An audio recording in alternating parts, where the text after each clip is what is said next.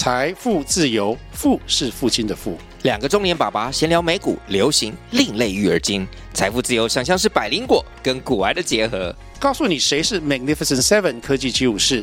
你该买瘦瘦比双巨头吗？从马斯克到泰勒斯，从华尔街到好莱坞，我们都追得上。新的一年听新的 Podcast，让我们一起财富自由。富是父亲的富哦。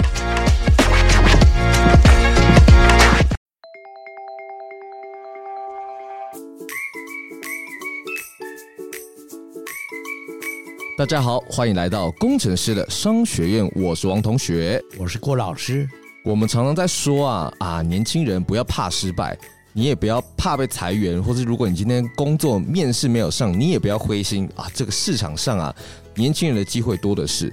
但有一个但书是，假设如果你的年纪今天是四十岁、四十五岁、五十岁了啊。好死不死被裁员了，那你应该要怎么办？你已经你已经不是那个年轻的人了，对对，已经不是年轻人了。那你该怎么办呢？你是另外一个成熟的年轻人。对，老师，我想问问看哦，在这个工程师的业界当中，应该的确也是会有这种中年失业的状况吧？的确是有，嗯，当然我们现在来讲说，你想的这个中年来讲的话，嗯、是。一般人来认为的中年了哈，嗯，但是现在你刚刚所提到的四十五岁，其实还是非常非常健康跟年轻状况的人了，嗯，但是如果我们以四十五岁来说的话，你是二十五岁毕了业之后加减了哈，大学毕业或也硕士班毕业，那等于是你也已经毕业二十年了，对。所以这二十年当中来讲的话呢，其实有很多的改变了。嗯，哦，你想想看，你大学四年或研究所两年的时间，嗯，全部加在一起是六年的时间。嗯，你过了二十年是三倍的时间。是，这当中有多少会有改变？有多少新的东西在在出现？嗯，所以中年失业的状况其实是蛮多有可能会发生的。嗯，而且我可以预估是未来的情形会。越来越快，嗯，为什么呢？因为外部的技术，嗯，会导引内部的技术的改换的速度会越来越快，嗯，如果以工程师的角度来看的话，我认为未来的速度会超过两倍的二次方的的速度在在在在做改变，指数上升，哎，指数型的这种这种这种改变，嗯，所以大家一定要更能够预期得到说。公司内部的技术的改变的需求跟外部需求的改变会越来越快的，嗯，所以二十年来讲的话，的确是因为这些的改变会促使很多公司会做一些改变，嗯，对。那我们今天会想要做这一集啊，其实就是因为我们过去谈了很多这种啊，我们如何避免被公司淘汰。或是我们怎样去精进自己的本职学能？可是因为现在在这个世代里面来讲，因为环境变动太快了，这个外部因素每天都在变化。有时候其实你你做好你自己的工作，或是你自己把自己给进修好，不是你被淘汰，是你的公司被淘汰了，或是你的团队被淘汰了。哇，那真的是对非战之罪。对，所以所以你一定要把握好现在你所拥有的资源，然后去面对各种。的变化，所以我们今天就是要来谈说，哎，如果你今天就是已经在四十五岁这个四十岁、四十五岁这个关卡，但面临裁员，那你应该要去怎样去做应对进退哦？那这个状况，你不要觉得说啊，也不一定会发生在我身上，嗯，对。那我们来讲一个这个现在业界的现况哦，因为现在这个时代来讲，它已经从过去的这个管理跟这个团队工作取向。变成了这个技术导向，对，因为大家都在发展，比如说新的 AI 啊，或是这个晶片越做越小啊，是啊，对，或者这种电动车啊、能源啊这种东西，都是很需要高度新技术、新知识的。是的，对。那以在美国 IBM 来讲好了，对他们就有计划的要裁撤掉高龄的工作人口，所以在过去六年间，他们已经裁掉了全球两万名四十岁以上的员工。高龄啊，对，他应该是说资深了啊。但 是对，但是他们他们这个他们是用英文是用这个 aging aging 这个词，要我开始往老化走。对对对对，学习速度慢了，对对，或者是有更多的理由，说我过去是怎么做的，未来为什么要这样做？嗯，的原因的哈。嗯，那以在台湾来讲啊，在到呃这几年为止，就是从一九九零年一直到二零二零年左右，嗯、那五十到五十五岁以上的这个中中年，中年男性，他在职场上的参与比例其实是减少了七点五趴。七点五 percent，对对对，哇，这个是蛮多的呢。嗯嗯嗯，所以其实在，在呃台湾或是国内外来讲，这种年长的工作者的比例其实是越来越下降的，这样子是越来越少的。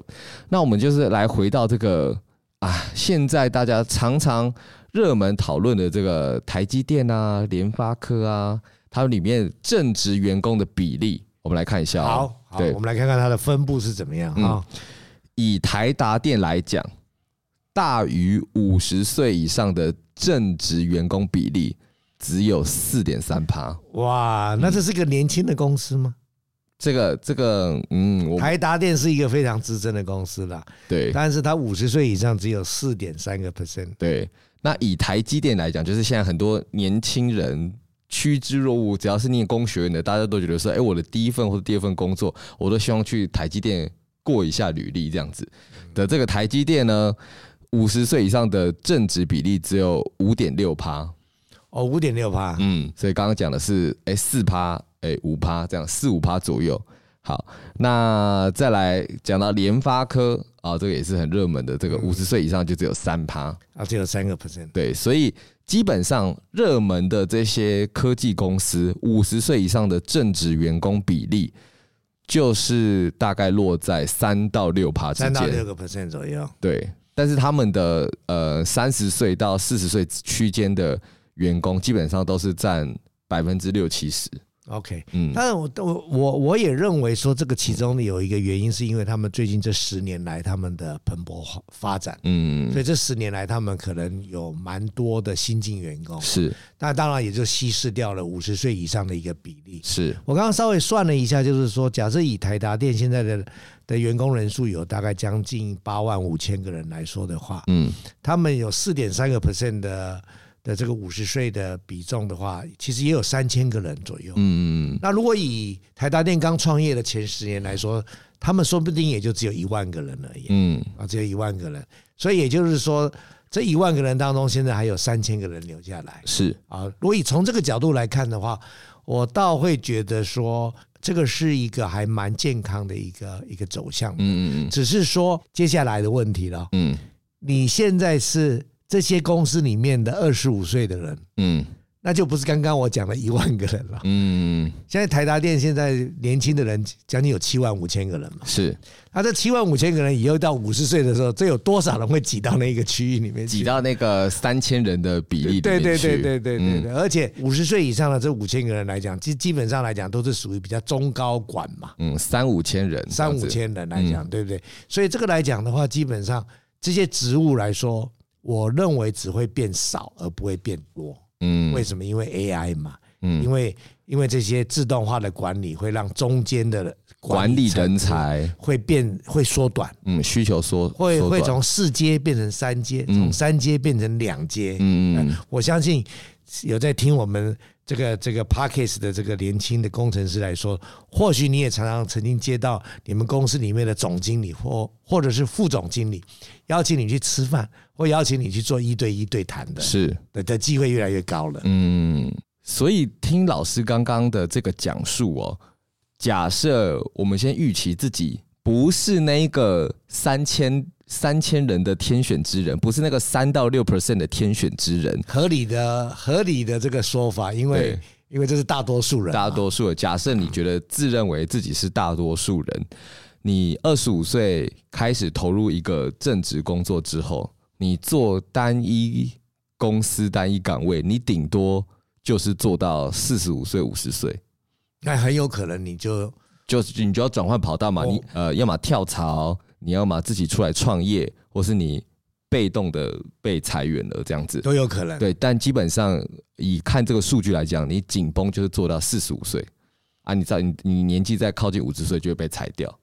对。对，以这个比例来讲，这个是说你做的公你做的公司的你你所服务的公司，嗯，单一职位、单一岗业，还是蛮长寿的公司哦。对对对啊，如果我们从另外一个角度来看的话，你很多新创可能五六年或者不到十年就倒了。对对对对，其实平均寿命大概十年左右。对、嗯，公司的平均寿命大概十年左右。嗯，所以如果你找到了是比较比较新兴产业或者这个这种比较 young 的这种产业来说的话，它会存活。到二十年以上的公司来说的话，比例是非常的低。嗯，然后每个地区、每个国家是不太一样。嗯，但就我所知道来说的话呢，一般来说，平均十年已经算是蛮长的了。嗯、公司了，所以今天要跟大家重新纠正一个观念哦，就是我们并不是在讨论什么哦中年失业很可怕的这个问题，或者四五十岁你突然工作不见，好像是一个噩耗，然后要告诉你怎样应对进退。要告诉大家一个新的概念，就是。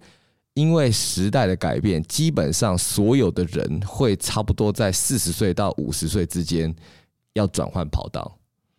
不管你是被裁员，还是说你是要出来创业，还是说怎么样，或者是你在公司内部转跑道，对对对，就是你都要面临到一个转换跑道的这个这个问题啊。所以就是要跟大家讲说，它不只是谈失业，更重要的是你差不多要要。呃，在四十岁到五十岁之间的时候，做一个个人生涯的转型。意思也就是说，在我们现在来讲的话，各个公司的工作跟外部环境技术的改变，跟公司内部技术的这个需求的这个改变来说的话，你唯一一定需要让自己心理建设的，就是你要改变你自己。对，就是看这个数据来讲，你就会知道说，哎，好像不是说你好好。好好把自己的本业做好，就会完全没事。是这个大环境一定会让你在这个阶段的时候面临到一些转变，这样子。对对对，也就是说，从这几个这几个数目字，当然我们提供的这些几个数目字是大家也都能够去知道的这些数目字跟它的趋势。但是这是非常重要的事情，就是你你心理上跟你的作为上来讲，一定要为未来可能公司的需求或你自己个人的需求。而有所改变的时候，你要一定能够跟上这种改变的速度。嗯，了解。哎，那老师，我想问一下，就是说，假设有一个工程师，他现在当然前提是他的工作能力都非常好，或者说他也是很兢兢业业的，不是说他不是说好像他很懒惰啊，或者是学有不精这样子而被淘汰。就是他如果现在刚好四十岁到四十五岁之间，嗯，呃，离开了原本的公司。那自愿离开还是被动离开？当被动离开好了。当被动离开。对，那他的这个优势跟劣势是什么呢？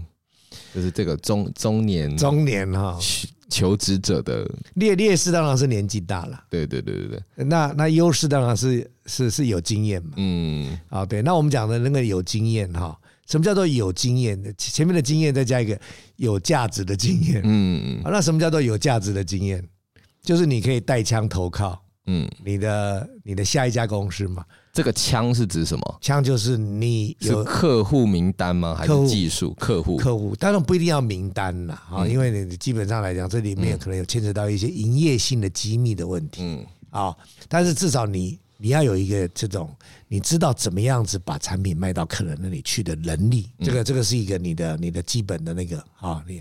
第二，那第二个当然讲说，你自己拥有本身自己可以去做一些产品开发的能力，嗯，所以也是左边是产品，右边是客户，客户。那至于说要不要需要靠你来做生产来说的话呢，我想到四十五岁的时候，应该大概都不是靠你来生产了，应该是本身应该都是有一些一些公司，它可能需要你做这样的开发。更何况现在蛮多的公司都是没有工厂的。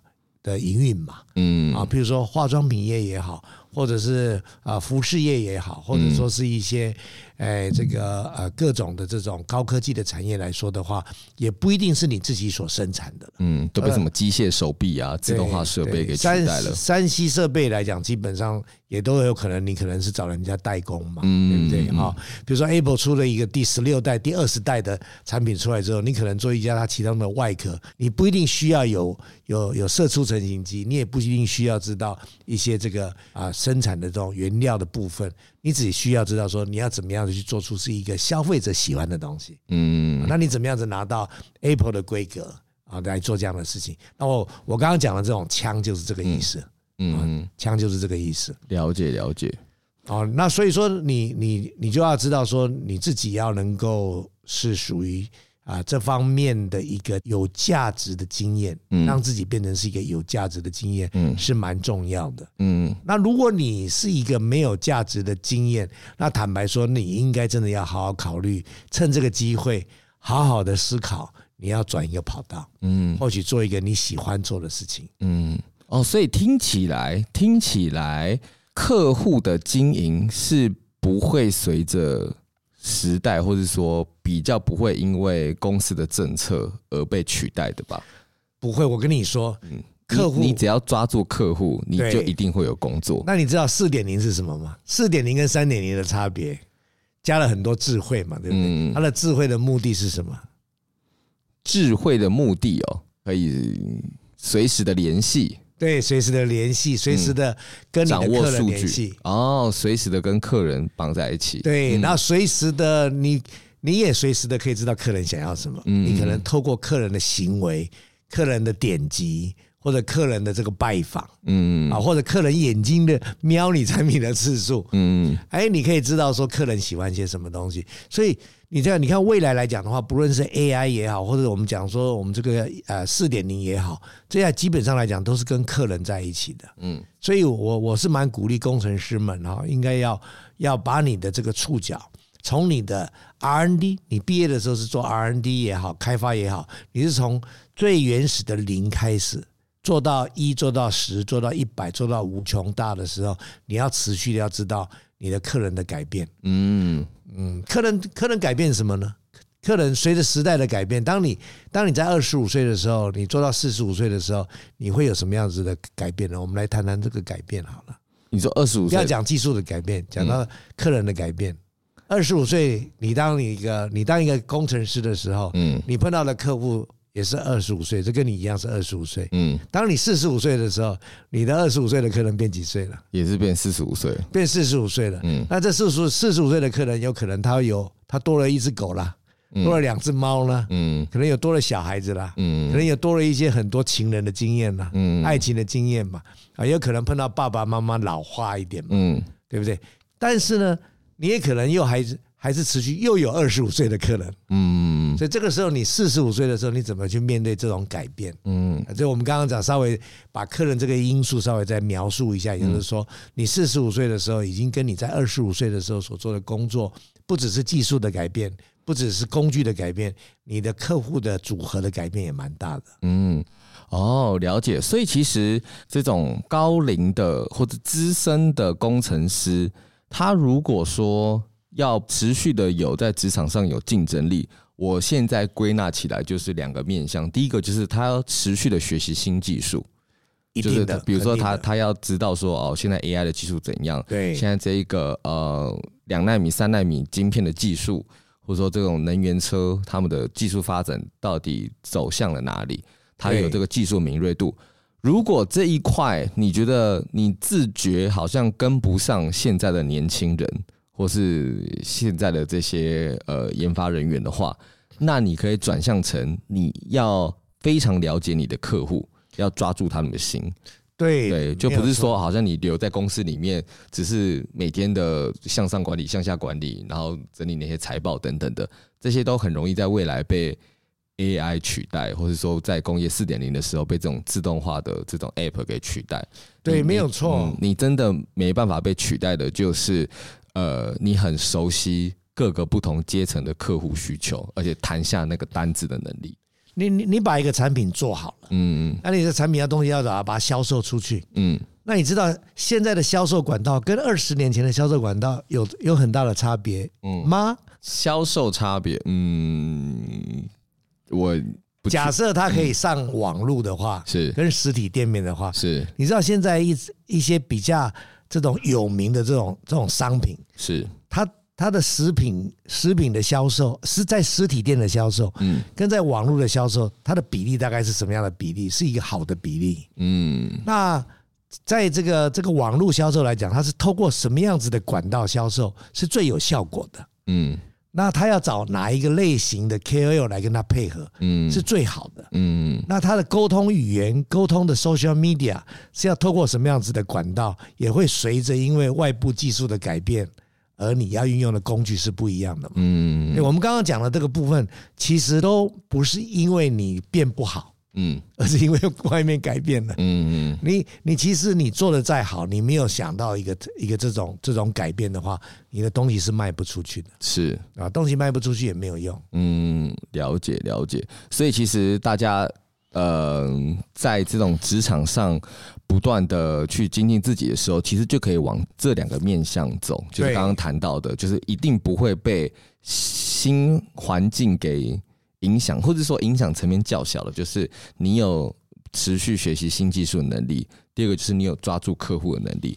这个是你不管在呃转换任何的跑道，或是任何的公司，都是基本上会很有竞争力的两个能力。对，重点就是在于你要一定能够要能够观察，嗯，然后采取行动，然后去做快速的反应。嗯，了解。对，那呃，老师，如果说我现在是。年纪比较轻的话，假设我今天是刚毕业的人，或是我现在刚好是三二十五岁，或是三十五岁，对，那如果说四十五岁转换跑道是必然，那我可以提早做哪些准备吗？对，四十五岁。我们刚刚讲转换跑道不一定是换公司，嗯，你也有可能在公司里面转换跑道，对对。我们先澄清一下，好，好，对，不要到最后大家在讲说哇，这个这个郭老师的这个节目在鼓励年鼓励年轻人跳槽什么的，是说你在公司里面，如果你 R R N D 做一做，你可以去做服务工程师，你可以拿去做做采购，你可以拿去做管理之类的。管理经理，对，内部的不同岗位转换都可以，嗯，但是你更靠近客人，这个都是蛮好的。对啊，对，所以我们刚刚提到的部分就是说，啊，我们应该面临的这个情形就是说，在二十五，从二十五岁，当然我们我们之前讲到二十五岁你要挑一家公司，或你自己准备怎么样去做一间公司来讲的话，就是第一个，我们之前有谈到，就是说你要知道，最好你能够知道你喜欢什么，嗯，然后你你你你你去学了你喜欢的东西，是。然后第三个，你做出一个适当的一个选择。嗯，那我们刚刚讲到了，你从二十五岁到四十五岁这二十年当中，这二十年当中来讲，你如果速度念得快一点的话，你可以念四个博士。对，那这四个博士当中就代表说有很多新的改变。嗯，所以你心态上一定要能够知道，要能够接受改变。心态上是要能够接受改变。第二个呢，你要能够去做让自己改变。就是一定要改变就对了，一定要改变，一定要改变，不是说你把本本业做好就好。就是现在已经不是谈论你做不做得好，你就算做得很好，你也要改变，也要改变，因为未来未来会改变，未来会改变，这样子。对，未来会改变。好，那所以那你我你说未来改变的话，就往哪里哪几个方向去走？刚刚刚刚你讲的蛮好的，就是第一个方向就是持续的深化你所需要的技术，嗯，你所在的领域的这个技术。那这个技术不一定是产品的技术。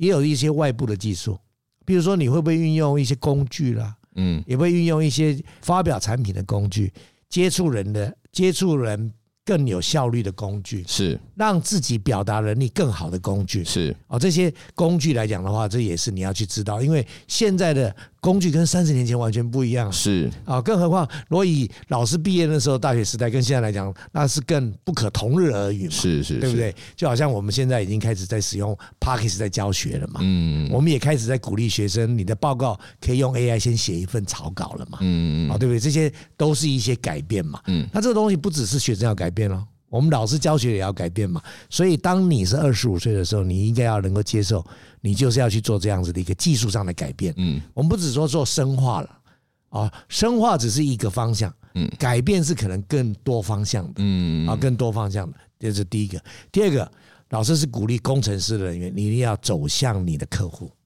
了解。那你的客户有很多类型哦，有内部客户，有上面客户，有下面客户，有外部客户。所以这些都是你的客户，嗯，去了解客户，嗯，去符合客人未来的需求，而你要找到一个有价值的客户，啊，那你不论这样子来讲的话，不论以后好了，我们就讲说，你都做好这样来讲的话，你可以做内部转职嘛，嗯，可万一不幸你公司不见了呢？嗯，公司不见了之后，因为你靠近客户嘛，我可以给他打包票，你马上被你的客户聘走了。哦，了解，嗯。啊，或者同业都早就知道你的名字了嘛，嗯，哦，知道哇，王同学，你在这个领域里来讲是有自有品牌的一个人的一个工程师，嗯，黑汉特就会来找你了嘛，嗯，就是要把自己当成一个产品，然后你是你自己产品的产品经理，对，对你就是要不断的。更新它，或者做出不一样的改变，就像呃可口可乐，它的那个可乐就还是那个样子嘛，可是它还是会定期出，比如说零卡可乐啊，樱桃口味的啊，现在他们还有出一个叫做 AI 可乐，AI 可乐，很酷，就是它它用它用各个国家跟跟不同比例的配方去用 AI 运算，说大家。随着不同的时代，有时候那个糖分会增减啊，或是大家喜欢那个分量的增减，就是有时候有时候可能呃，过去十年可能罐装的卖比较好，对啊，有时候是瓶装的卖比较好，有的时候大家可能只喜欢喝五百 CC 的，有人可能喜欢喝大罐的。他就用这样算，这样子也可以算。是啊，就是算一下，就是未未未来一千年之后的可乐会。所以你看，他们就是要靠近客人嘛。对，而且是靠近未来的客人。嗯嗯。啊，未来的主人哦。嗯啊，对不对？所以当然就是说你，你你你你你如果让自己的心态上愿意接受这样的时候，是你就豁然开朗了。嗯，你就可以比较能够接受未来的改变，包括你可能你的工作的改变，跟你的老东家的改变是。哎，但是因为你强到大于老东家的改变嘛，所以你哎，老东家虽然改变了，但是你做的工作的的的的方向跟你的动量是不变的。嗯嗯，对，就是说你自己当然会会面临到很多的变动。嗯，那如果可以的话，你最好的状况就是先帮你的客户预想这些变动。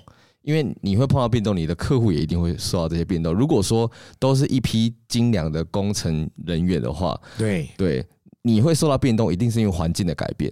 那这个环境改变一定会影响到你的公司，也会影响到你的客户。是的，对。那如果说你够高瞻远瞩，就是就去帮你的客户去设想说，哎，现在有这些改变，那我们可以这样一起来应应这样子。你你会觉得挚爱难行的地方，你的客户一定也是。就是你你会觉得说啊，我好像搞不太懂新技术，那我来学习它。诶，但你应该想想看，我的客户们是不是有一些他们客户端的中阶主管，他们是不是也搞不太懂什么是 AI，搞不太懂什么是 ChatGPT，还摸不清楚这种新的电动车的技术方向是怎样？也许你就可以先预先帮他们想办法，或者去帮他们做一些技术上的介绍。那他们搞懂之后，第一个这种技术媒合的人一定就是你啊。对对，嗯，那当然，如果你可能会在在在四十五、二十五岁到四十五、四十五岁当当中某一个节点的时候，你发现到说你要转换工作，是，那你可能会想说，那转换像什么样子的工作呢？嗯，那我也是认为呢，你应该利用这种难得的一个转换工作。其实工程师转换工作是蛮辛苦的，嗯，啊，你。你你在转换工作的时候，你可能会碰到比你年轻的工程师，他比你在另外一家公司你想去的公司来讲更资深了啊，他可能是你的主管哦。你可能四十五岁了，但你跳到另外一家公司，结果你的你的主管是一个三十岁的年轻人，对，有可能，对对。那这个时候呢来讲的话呢，啊，你譬如说啊，你要怎么样子来？来调整你自己来做这样的事情是蛮重要的，嗯。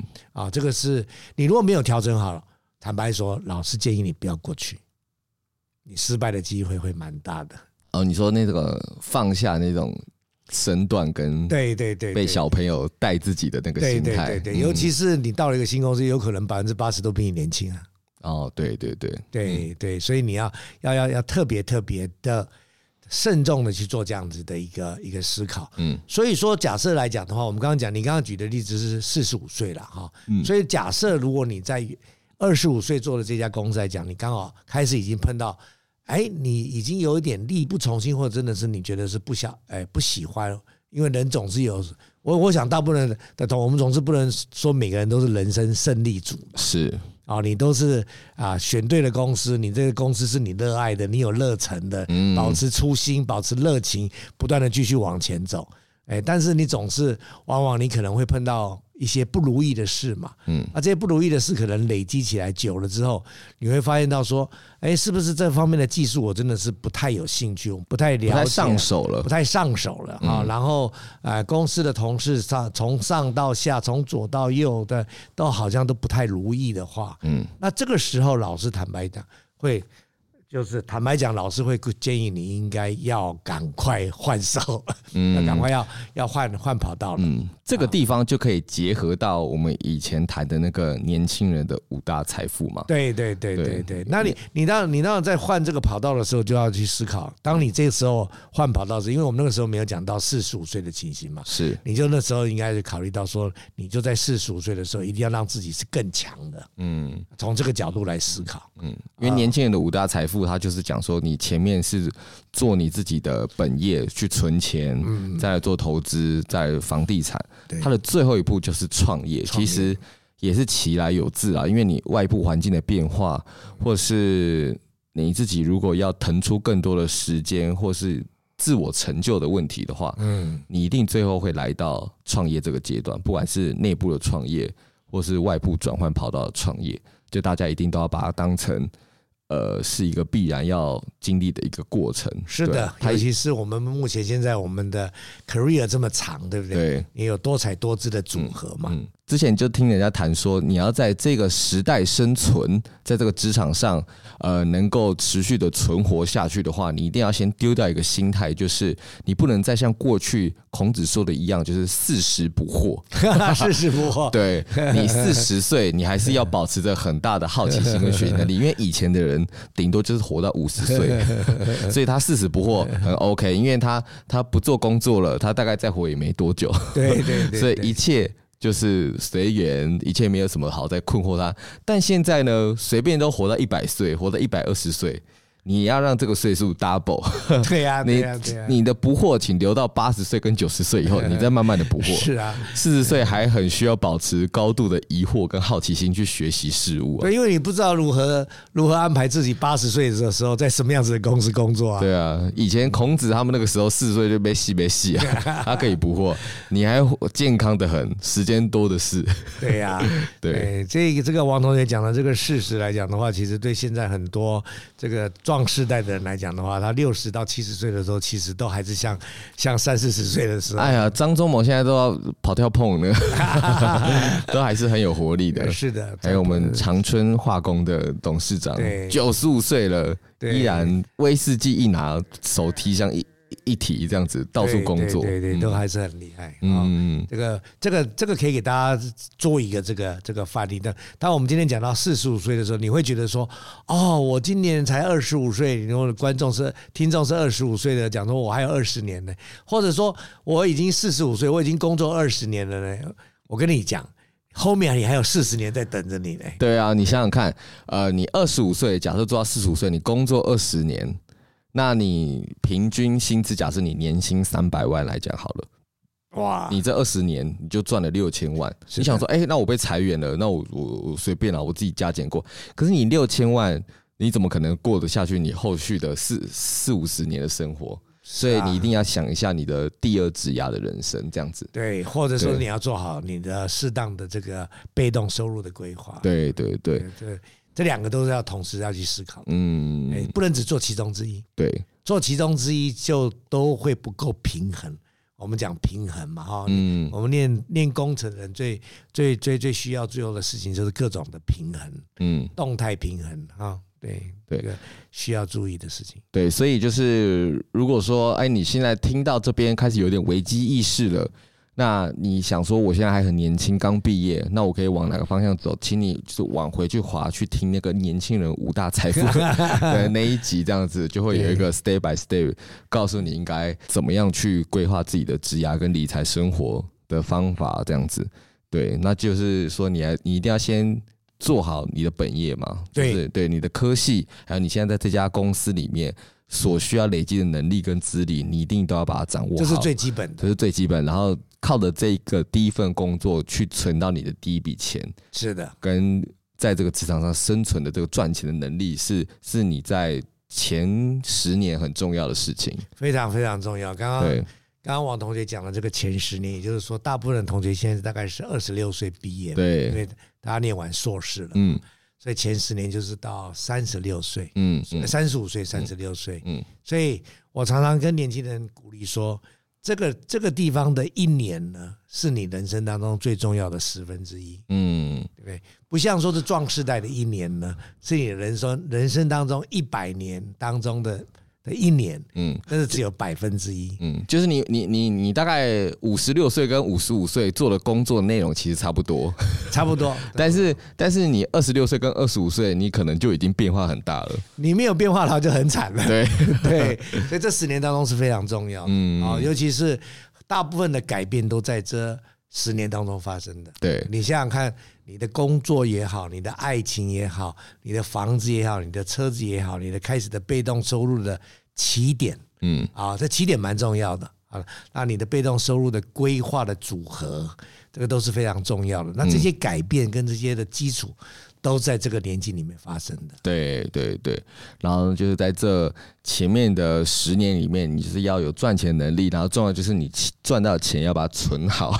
是啊，所以我我们今天其实透过讲四十五岁的事情，就是要鼓励你现在还在二十五岁到三十五岁的时候，要好好做好你的规划跟你的行为。对对对。但是如果你到了四十五岁的时候，你也不用。担心了，嗯，因为其实离八十五岁还很久。对对，就是照着我们刚刚讲的，你还是一样要把你的技术把它养成好，嗯，然后更勇于呢，可以呢靠近你的客户。对，就是虽然说。摊开这个科技公司的比例啊，四十五岁转换跑道的人非常多。可是其实工程师在整个职场里面还是非常有竞争力跟很会赚钱的一个职业啦。那只是跟大家讲说，还是有些问题是需要大家提早去思考的。比方说，好像我们每次都谈说工程师的。光明面，都说啊，现在就是台湾就是理工岛啊，台湾现在就是科科技取向啊，怎样做工程师好像就可以一辈子高枕无忧，好像大家就不用去规划以后的生活，或是去考虑到风险的问题。其实工程师的职涯还是会存在着一些需要面对到跟风险。对对对对对，所以大家还是在这个优势的底下，要把自己的。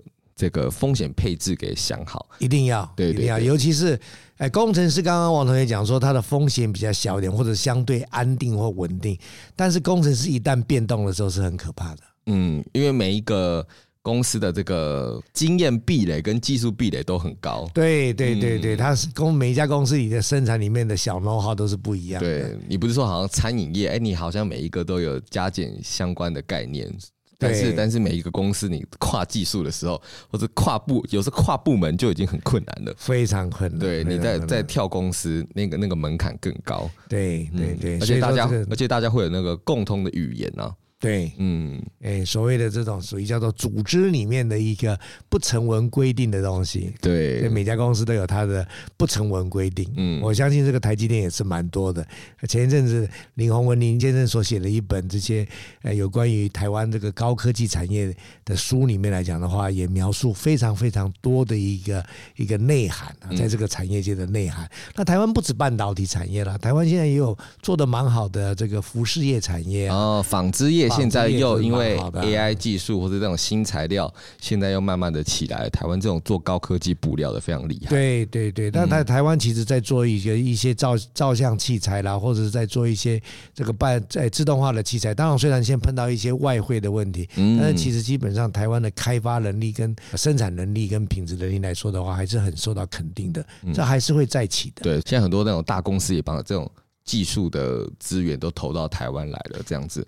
对，所以所以也是现在很多工程师大家新的这个机会啦，这样子，对，又又又感觉好像回到了以前的那个荣景的感觉，黄金年代，黄金年代。但就是说，现在风口还是会不断的大变动啦，但大家就是要保持这个好奇心跟学习新技术能力，然后往你的客户迈进，你就可以在各个阶段里面来讲。比较安心啦，这样子。是的，是的。其实有一阵子，其实，在在工程领域领域来说的话，其实是非常不景气的。是啊，那那当然，现在来讲的话，这几年下来的话，我看我的学生大部分他们在毕了业之后，他们可以拿到大概是十家左右的公司的提供的那个 job offerings 啊，那就是呃提供你的那个就业机会，那他们也可以做很好的这种选择筛选跟选择。现在很多那种。大学的就业博览会，很多那种大四而已都已经 拿到公司的那个 offer，就是他现在抢人抢的很严重，啊，而且有时候他就已经先给你奖学金了，对，或者是什么，像我知道台湾的某一些非常知名的公司，我不好意思讲这个公司，呃、他们提供的的的奖学金是将近半薪哎，嗯，而且他们很多很多是会直接寄信到各个嗯、呃、工程学院的学系里面，对，跟他说，哎、欸。